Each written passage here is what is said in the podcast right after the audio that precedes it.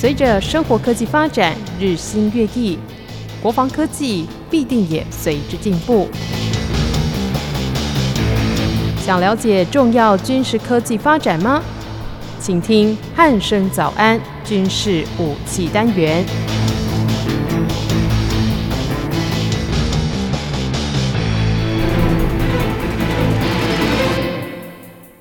各位听众朋友，您好，欢迎收听今天的军事武器单元，我是易明。今天一样邀请到全球防卫杂志的主编陈国明主编来到节目当中。国民哥，你好。呃，主持人好，各位听众大家好。嗯，国民哥，最近这个中国的这个航舰哦，就是根据这个四月六号日本防卫省发布哦，他说这个有六艘的这个中国舰艇，它南下跑到这个宫古海峡哦。那这个部分是怎么一回事？可以请国民哥在节目一开始先跟我们的听众朋友稍微介绍一下这件事情吗？呃，这个事情呢，其实算很有趣的，因为比如说，呃，如果说有共机哈侵犯我们的西南空域的时候，哎，国防部呢都会发布哈，就是共机的动态，就是路径图，不管是路径图啦，或者相关的示意照片等等哦，让呃民众哈去知晓说，哎，共机哈今天几架次哈来侵犯我们的西南空。那其实，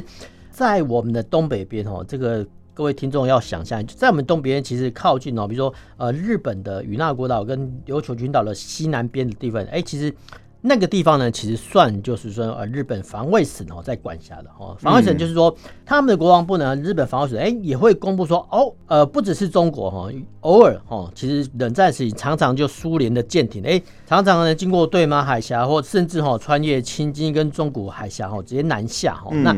这个时候呢哈，日本防卫省哦也会哈派遣哦呃飞他们的 P 三 C 哦去跟拍或者说。海上自卫队的舰艇哦去做跟进的动作，然后呢，这次呢哈，这个新闻是发生在四月六号，哎，四月六号呢新呃日本防卫省发布说，哎，总计哈有六艘的中国舰艇哦编队哈穿越哈宫古水道哈南下，我们这边哈强调宫古水道不强调海峡，就是说。宫古水道其实蛮宽的，其实是一百一十公里，那基本上呃不算是像啊博士布鲁斯海峡那么狭窄哈，但是只要你穿越哈呃日本的宫古海域的时候，其实哦日本防卫水哈都会哈呃照例哈把这通过的相关的机或舰的一个名称哦甚至价值呢做一个公布哈，就跟我们的国防不一样哈，所以其实这个是一个整个新闻的概要，但是从新闻的我们来发现说，哎，其实对我们来讲哦有一点麻烦。因为马上就是说，我们先来看说这支舰队的构成哈，比如说玄号十六哦，就辽宁舰哈，成军哈已经两三年，辽宁舰哈，辽宁舰这个航舰，然后搭配哈他们的新型的飞弹驱叫零五五，我们之前介绍过零五五大驱哦，他们大型驱就简很简称就叫大驱，对，很简称简洁有力叫南昌号，舷号一零一哦，嗯，那还有所谓零五二 D 飞弹驱逐舰成都号啊，舷号一一二零哦。呃，也是哈，零五二 D 哈，这个太原号哈，舷号一三一哈，零五四 A 啊，飞弹护卫舰这个比较小，黄冈号哈，就是舷号五七七，还有所谓一艘哈，呃，九零一的综合补给舰，呃，呼伦号，那呃，舷号是九六五哈，那这六艘舰艇哦，编成一个训练编队哦，通过宫古水道，然后南下呢太平洋，嗯，呃，太平洋之后呢，其实后面哦。呃，周边的国家都还会做呃相关的呃跟踪的动作，这个是整个哈这个航舰辽宁，我们讲就。辽宁号航舰战斗群的一个编组的过程，那不能说比较有趣，叫做我们要观察的点，说哈，辽宁号航航舰的战斗群哦，编队呃通，不管是通过台湾海峡，或者说宫古水道，其实过往的哦新闻我们都已经报道过，但是哦，但是我们要注意哈，这个所谓零五五这个大区，所以大区就是说，呃，零五这个飞弹驱逐舰南昌号，它是破万吨级的一个呃类似，其实算是巡洋舰等级的一些军舰，就是蛮大艘的，蛮大艘的，对。它其实才经过哦，就下水服役不久，哎，隔了一年之后，哎，就那边哦，这个远洋编队，哎，这个反映出来说，哎，这个不得了，就说，呃，其中哈就是南昌南昌舰哈，这个全号的一零一号跟哦这个所谓成都舰，哦，这个所谓成都号一二零哦，这个是应该说上个月哈三月二十五日才通过哈对马海峡哦，在日本海哈做相关的测考哦，返回青岛哦。在二十五号之后呢，哎，现在才四月六号、四月五号，哎，才不到十天，哦，又接获命令，又紧急出港哦，来跟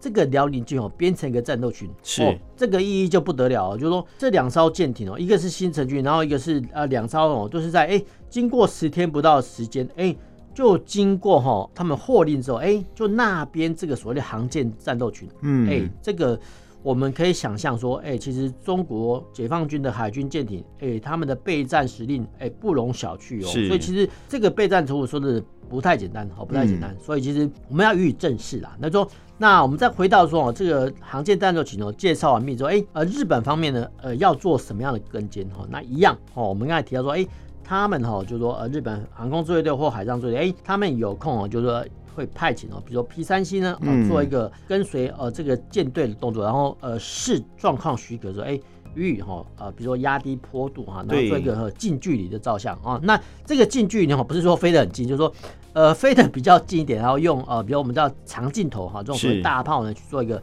我们叫吊哈吊照片的拍摄动作。那当然，不管是日本航空自卫队或海上自卫队的飞机，他们的上面的雷达哈也绝对呢。呃，跟监得到哦。对，那这个哈是日本所谓的海上自卫队哈跟航空自卫队跟监的做法。那我们要来看，就回到第一题，就是说，哎，为什么哈这个航舰战斗群哦这么不简单哦？那我们先假设一艘哈，就是说中国的一艘随便哈随便，比如说成都号哈这个主战舰艇，哎，是它假设哈上面有呃两百人的官兵哈在服役。好，那。我们知道一天三餐来讲，那这个所谓的成都号一天就要吃六百份的餐点，嗯，哦，就是两百人乘以三。啊。其实海军其实有时候会乘以四啊，因为其实他们是二十四小时要有人值班，所以有时候会吃到四餐。宵夜，而不能说宵夜，就是固定餐点哦。对。啊，基本上它算是六小时供餐的一种海军军种。嗯，哦，这个海军就比较奇特，就是说它二十四小时都有都都有人值更开船，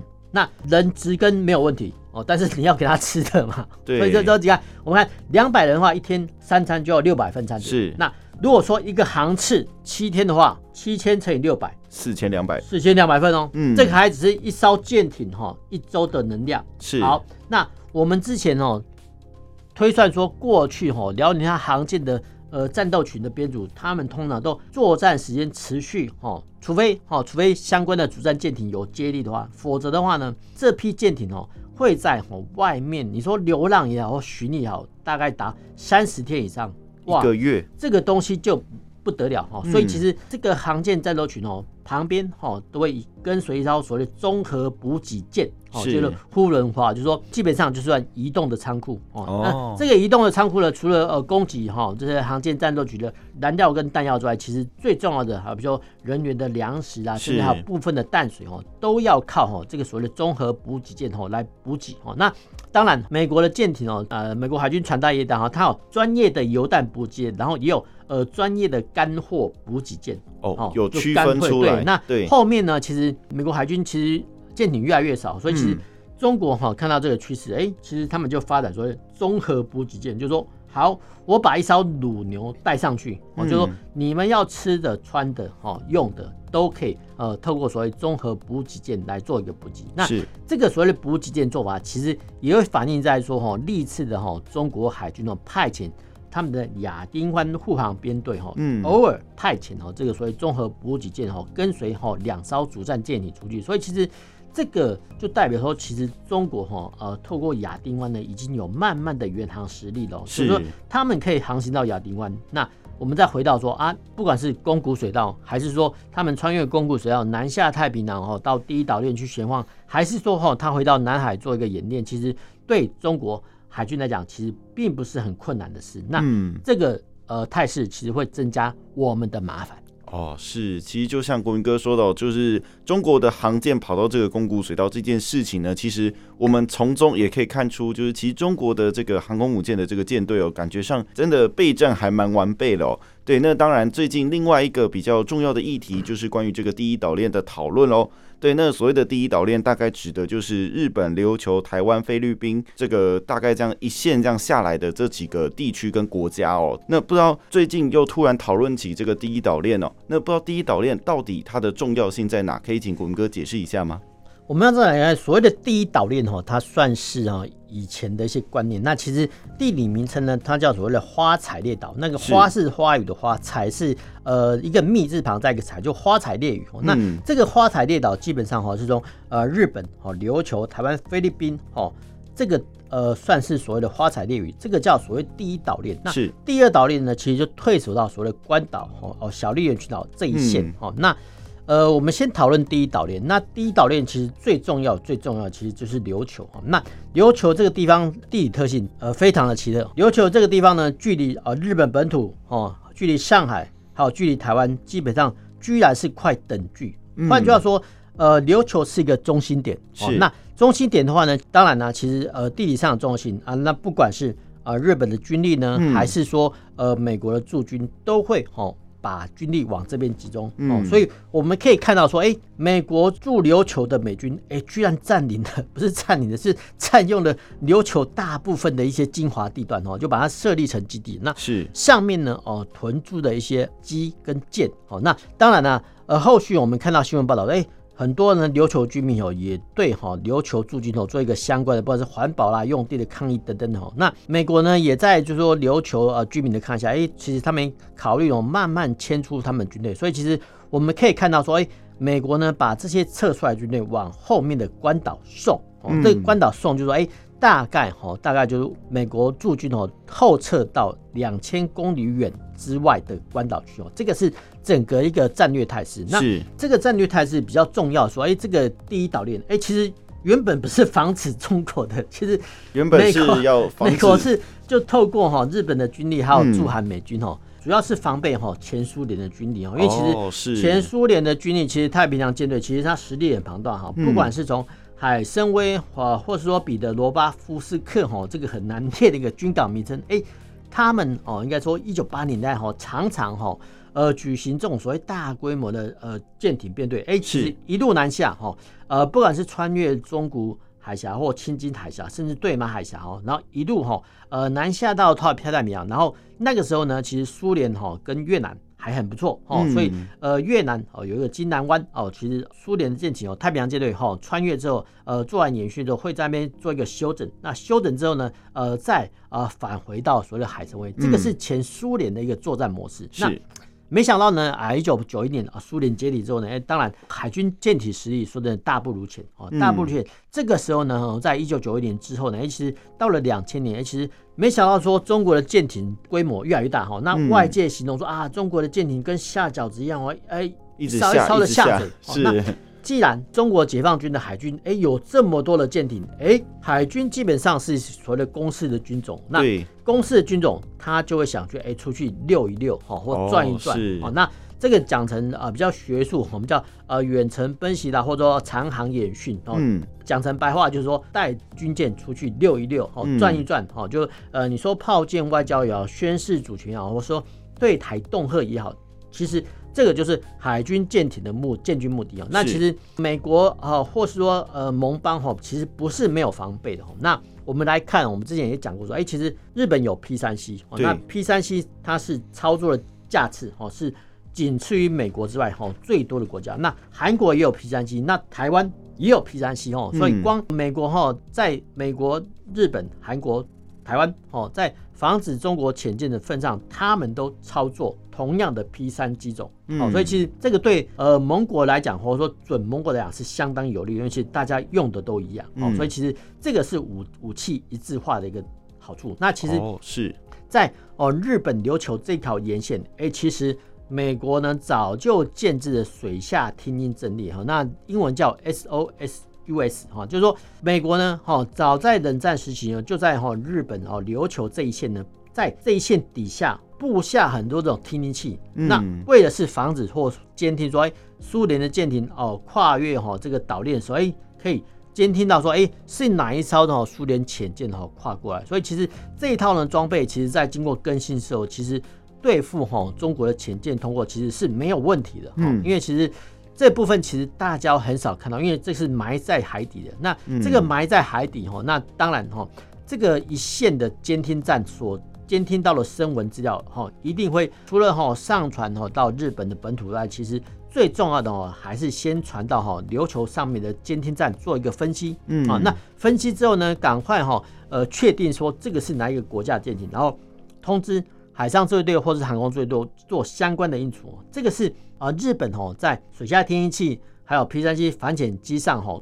做。再更努力啊！那当然呢，呃，陆地方面哈，呃，他们哈，日本叫做西南诸岛，那西南诸岛说的就蛮多的哈，比如说呃，宫古岛啦、与那国岛哈，这些哈都算是他们的南哦，他们叫南西诸岛。嗯，这个南西诸岛呢，其实呃日本哈在哦这个小小岛上面部署了所谓的哨戒所哦，这个哨戒所比较难念啊，基本上 呃就是说我们的一般来讲就是监听站跟小型的雷达站。对，哦，那这个雷达哦可以呃观测到航行的海面上的船舶动态。换句话说，呃，日本哈早在这个南西诸岛哈部署呃所谓的哨戒所，那哨戒所上面也有呃配备监听站哦，也有雷达站。那我们之前讲过，现代科技探测机跟舰的工具就是雷达。嗯，那雷达看得到，那基本上飞弹火力就打得到哈。所以其实呃日本哈也在哈这个南西诸岛呃有一些岛屿上呢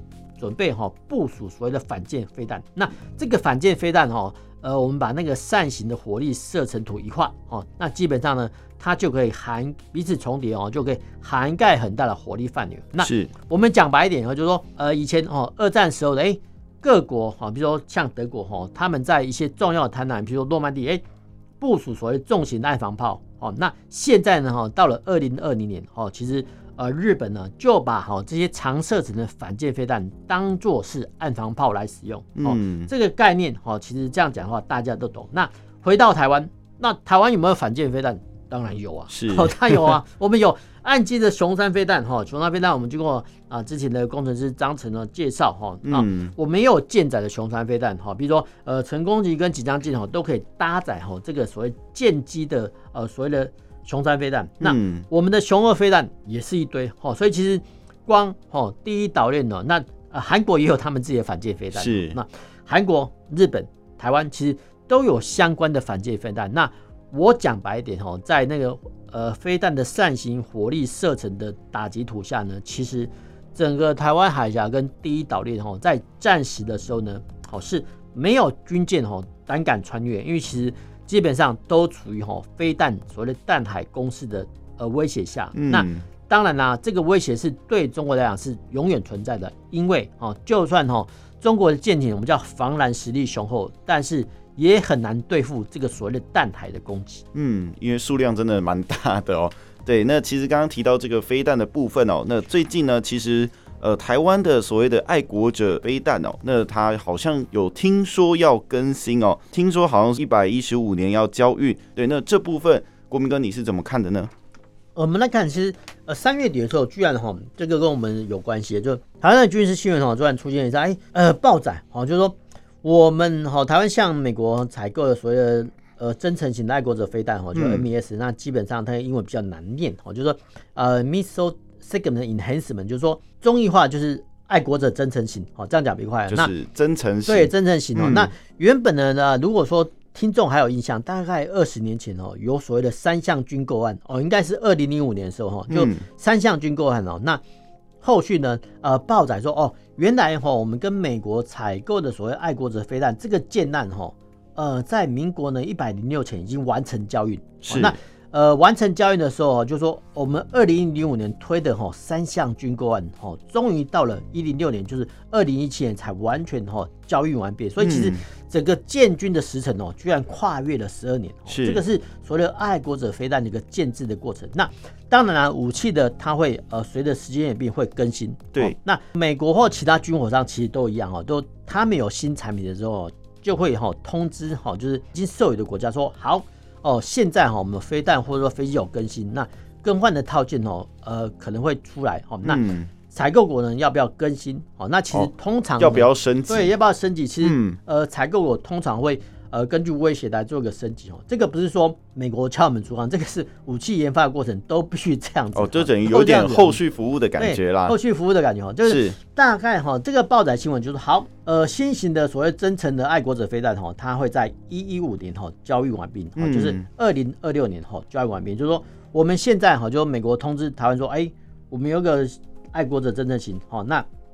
二零二六年哦可以完成交易，是，那这个新闻是这样。概要，那这个所谓的增程型的爱国者飞弹哦，那基本上哦，它是主要是提升所谓的射高哦，就是说，呃，爱国者飞弹基本上是对付所谓的中国的弹道飞弹。那弹道飞弹呢，其实它的弹道就说，哎，把飞弹哈打到大气层去，然后落下来哈，这个它有一定的弹道，所以叫弹道飞弹。那呃，如果说了哈，我们准备呃首方哦，爱国者飞弹能够拉高哦，所谓的射高的话，其实对守军，也就是我们来讲哈，会多一份防范。是。那当然了哈，因为报载就说啊，这个所谓的增程型的爱国者飞弹，因为它外形哈呃稍微扩大了一下哈，所以原本哦，原本一个爱国者的发射架哈可以容纳哈十六枚飞弹，就是四乘四的发射架哈。对。那因为哈，如果说要容纳哈新型的飞弹化哈，就 MES 哈作为增程型飞弹的话，其实它只能减为十二枚哈，就是说呃四连装哈就是三枚飞弹这种模式哦。嗯、那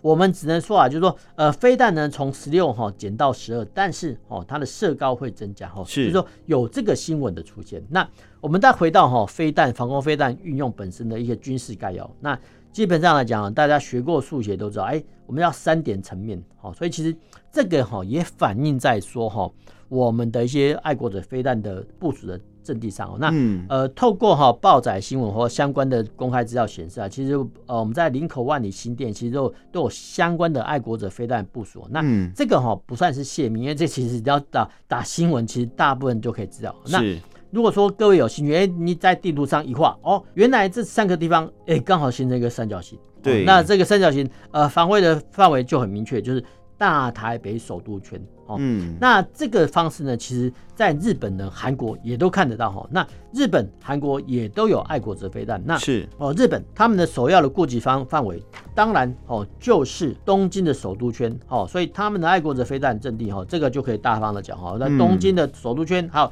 日本的中部地区，还有南部的九州地区。哦，所以其实他们也是做这个三角形布局。那韩国呢，首首都圈一样。哦，嗯，他。呃，除了部署爱国者飞弹哦，那之前在二零一七年的时候呢，哦，也跟哦美国洽商说，哎，我们考虑哈部署这个所谓高度的战区飞弹的防御系统哈，叫 THAAD 哈。那中文来讲哈，我们简称就叫所谓萨德飞弹系统。那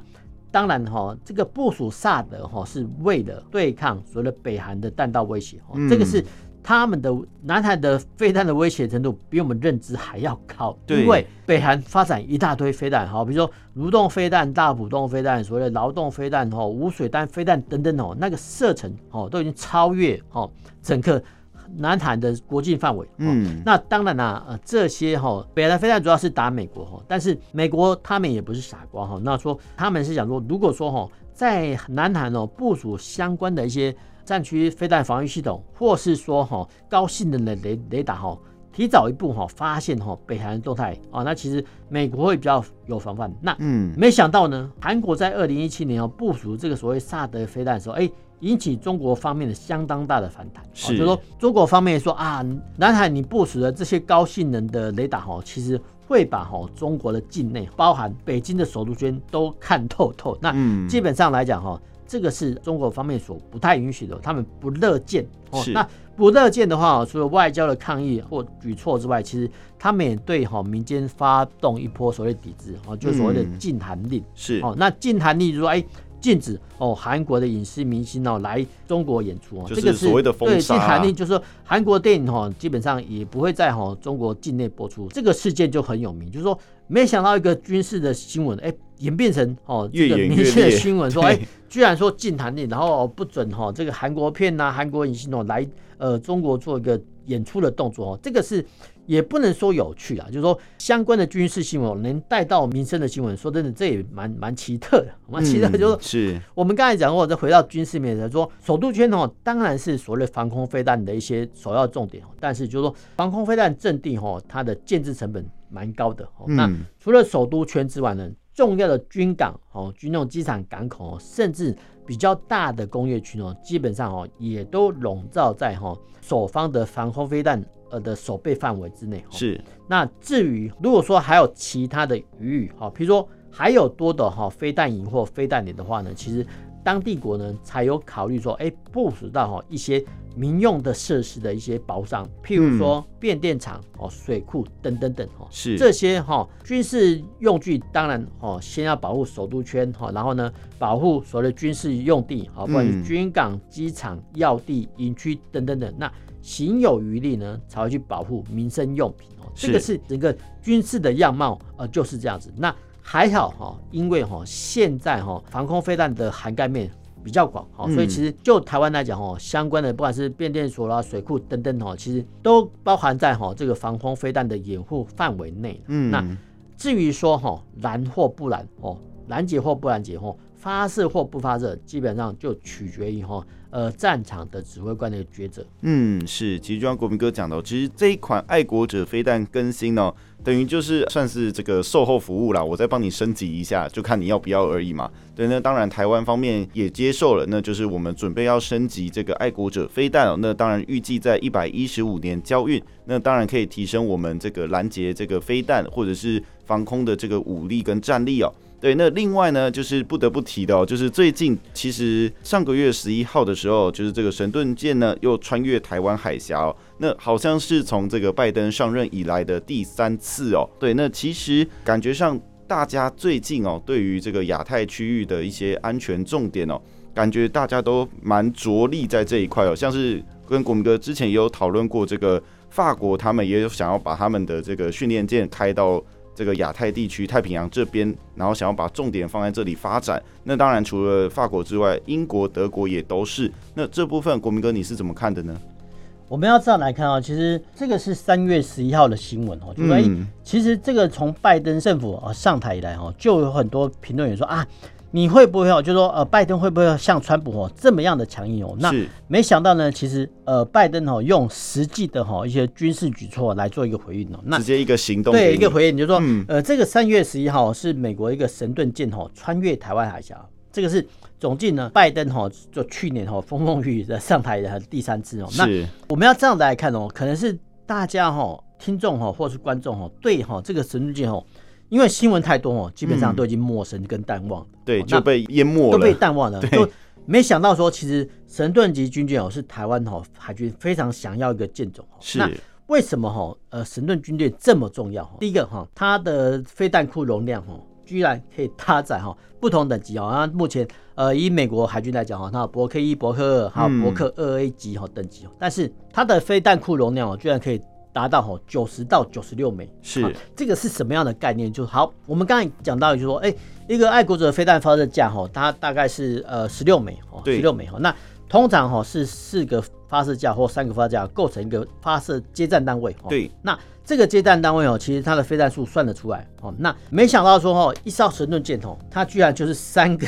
爱国者接战单位，然后集中在一艘军舰，然后。这样到处跑，这个听起来蛮可怕的，真的是蛮可怕的。那当然啦，就是说，在美国的神盾舰来讲哈，其实它会混搭哈，它还有所谓的反舰飞弹，还有所谓的巡弋飞弹哦。是，其实光好是巡弋飞弹哦，就很难想象说，哎，美国的一艘军舰哦，搭载着巡弋飞弹，然后呢，在台湾海峡到处跑，哦，这样穿越来穿越去哈，然后。这边走来走去，或说在方格坐标行李，这个对北京政府来讲是相当大的压力哦。对，说你把这个这么多的一个防空飞弹往前推啊，你这是什么意思？哦，嗯、那我们在想说，呃，军舰为什么这么？它其实军舰本来都很可怕，只是大家都已经淡忘这个事实。来，我们来讲哈，就军舰哈，它有一个主桅杆，哦，主桅杆就是军舰最高上面的东西，那上面的军舰桅杆上面哈架高高哦，通常。它上面哈会架各种搜索雷达，还有所谓呃卫星通讯系统，嗯、就是说呃雷达架得越高，它看得越远。对、哦，所以其实光是军舰本身就是一个很大的载台，哦，嗯，它不只是一个武器载台，然后它也是一个感测器的接收载台。嗯，换句话说呢，呃，它也可以哈截听部分的哈一些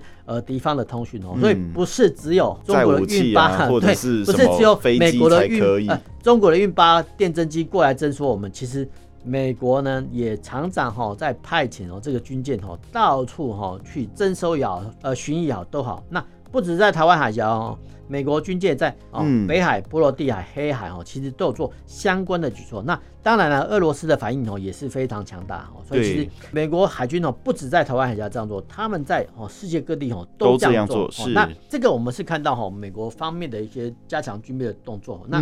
我们再回到亚太区哈那。日本、韩国不用讲，他们是呃美国的潜在盟友常常举行所谓的双边所谓的联合演习，嗯，借由哈共同的演习哦来一起哦对抗假想敌。是这个假想敌呢，可能是中国，可能是俄罗斯哈，这个不先确定。那台湾呢？哦，他就透过哈军售的模式呢，强化哈台湾的战备哈。这个是美国、呃日本、韩国、中呃台湾哦各方面的努力，我们都看得到。但是没想到哈，之前我们也讲过，这再讲几次，就是说。最近哈，世界各国有举行所谓的八国联军哦，嗯，那八国联军说，哎，居然哈，就是二零一九年哦反送中运动之后呢哈，那中国哈对香港采取比较强硬的措施哦，对，没想到哈英国政府也来一个哈外交一个举措哈，做相当大的回应，就是说，哎，他开放了部分的签证放宽哦，让哈。这些港民哈比较有机会哦成为英国公民哦，这是一个外交上的一个突破。那后面呢哈，他派遣哎，居然派遣哈他们唯一哈算是唯一可用的伊丽莎白号航舰哈来做一个南海做一个相关的演练。是那当然啦，中国的媒体说啊，我们只要什么的鹰击十二啦或者什么的反舰飞弹哦，就可以打爆你，对，就可以一击必杀哈来击败你。嗯，但是哦我们也想过反过来讲说。既然哈大英帝国哈已经算是衰落了，然后他们哈都胆敢把哈唯一的航舰哈派来哈，也算是千里迢迢哈，对，航到了 半 半个地球，半个地球是。来到南海哈，呃，跟美军或说跟印度海军做演训，嗯、那显而易见的话，就是说中英的外交关系非常的不睦。哦，嗯、这个是我们看到的。那我们在提到哈法国。哎，是法国哈在太平洋有一些属地哈，比如说波利尼西亚哈，这个我们连听都很少听到一些小中太平洋一些小岛啦，就是说这些哈属地哈，比如大溪地啊，说波利尼西亚一些小岛哈，贝风群岛、向风群岛，这个我们都记不住哈。哎，是这些哈，居然是法国的属地，嗯，哎，不算是殖民地，就属地，对，就很奇特的一些地方而已。就是说。法国海军呢，以前呢哈就派遣了这个所谓普越号这个非常吨位比较小的巡逻舰哈去做长时间的定点的巡逻，嗯，就京剧海的巡逻，主要是打击海盗啦、反走私等等哈。是。没想到呢，有一年居然哈这个普越号呃这个巡逻舰也穿越哈台湾海峡哈，那这个事件呢还上了新闻哦，对，还上了新闻。这件事我蛮有印象的。还上了新闻之后，然后没想到到了二零二一年之后，哎，局势呢居然演变到说好。法国国防部长哦，在他们的推特说：“好，我们要派遣哦一艘核子动力潜舰，哦叫翡翠号，嗯，来亚太地区做相关的演训哦。那呃，核子动力潜舰它上面哦一样又搭载了巡弋飞弹跟反舰飞弹哦。那这个移动载台呢可以到处啊。那现在呢，哦，甚至他们连这个所谓的圣女贞德号这个直升机训练舰哦，都派遣哦来做一个呃南海地区跟。”啊，不管是跟美军或者说印度海军有做相关的演训哦。那我们之前有探讨过，哎，其实呃，法国跟中国的经济利益其实挂钩蛮深的哈。比如说，呃，法国的空中巴士科技哈，在销往世界是跟波音哦，空中波音跟空中巴士是两大龙头哈。那没想到呢哈，呃，法国哈占有其实中国的民航市场一大部分哦，居然哈。敢跟吼中国做一个强硬的举措，这个是我们比较少看得到的景象。那最明显的、最奇特的，我们再讲一下，就是说，居然是德国哦。那德国这是在十九年之后，其实德国基本上来讲哈，他们二战之后呢，基本上是没有什么大型的水面舰哦，基本上就是造潜舰。哎，他们的潜舰说真的，一流的哈，不管是二零九啦、二一二哈，甚至二一四哈等等，哎，他们潜舰一流。那水面舰的话，说的是吨位比较小。那没想到呢，哦，德国国防部也宣布说，哎，今年他们考虑哦派遣这个水面舰哦来亚太地区哦做相关的演练哈。这个是呃，应该说十九年来哈，苦役十九年来第一次哈，德国国防部哦做相关的一个宣布哈。这个是蛮奇特的。对，那所谓的蛮奇特的，就是说，哎，梅克尔哈在梅克德国政府在梅克尔的领导下哈，除了哈，除了哈。呃，跟中国哈做经贸的往来之外，其实他们在外交的举措上哦，也会呼应哈，呃，欧盟或是说呃一些欧洲国家，还有甚至哈美国的战略哈，来跟呃中国做一个对抗，所以他们哈把他们的家当哈都派遣了出来哈。那在不管是德国或是说英国哈这么少的舰艇之下哦，他们还敢派出来哦，那我们反而证明说，其实中国哈跟英国、法国、德国。他们的外交关系其实处得不太好。嗯，是，其实就像国民哥讲的，就是中国他们的一些外交政策上面，可能就是跟各国、欧美各国就是可能有遭交恶的情形啊，所以这些国家才会派遣他们自己，不管是潜舰或是这个水面舰，来到这个亚太地区哦。对，那算是一种外交上面的一种恫吓也好，或者是一种威胁也好，其实都是证明了，就是中国跟这些国家其实是交恶的状态哦。好，那今天在经过国民哥的说明之后，大家应该对这个中国航舰通过宫古海峡这个新闻，还有这个第一岛链的重要性，以及我们我国即将更新这个爱国者 MES 飞弹的这件事情，还有刚刚最后面提到的这个所谓的八国联军的这件事情哦，有了更多的认识跟了解哦。好，那今天的军事武器单元就到这里，我们下次再会喽，拜拜。